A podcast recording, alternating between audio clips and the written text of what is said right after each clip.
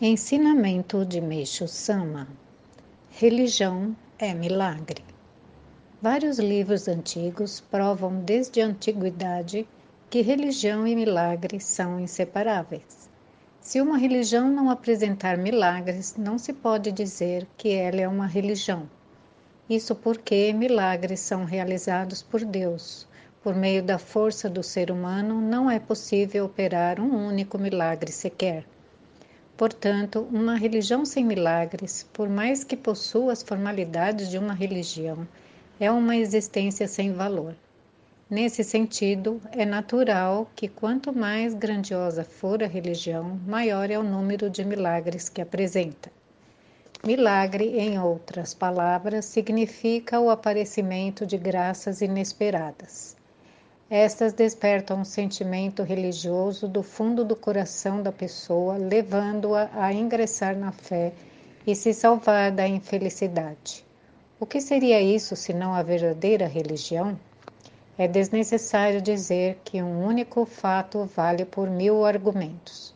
Embora se diga que a situação que vivemos atualmente seja uma consequência da derrota na Segunda Guerra Mundial, é muito preocupante o aumento do mal social, em especial o fato de a camada jovem, sustentáculo do futuro do país, encontra-se totalmente confusa, tomada por ideologias nocivas. Se buscarmos a causa, veremos que foi consequência de ter recebido uma educação que tem o pensamento materialista como regra de ouro. Enquanto não despertarmos dessa falácia, não há como solucionar a questão. Sendo assim, o que é preciso fazer para derrotar o pensamento materialista? É preciso despertar a espiritualidade do ser humano. Para isso, como sempre pregamos, o fundamental é fazer reconhecer a existência invisível de Deus. E o milagre é o único meio para tal. Milagre é tornar possível aquilo que se considera impossível realizar pela ação do ser humano. Quando ocorrem diante dos olhos fatos que não podem, de forma alguma, serem explicados por meio de teorias, é natural que toda e qualquer dúvida se dissipe de uma vez. Portanto, como o título sugere, podemos dizer que religião é milagre e milagre é religião.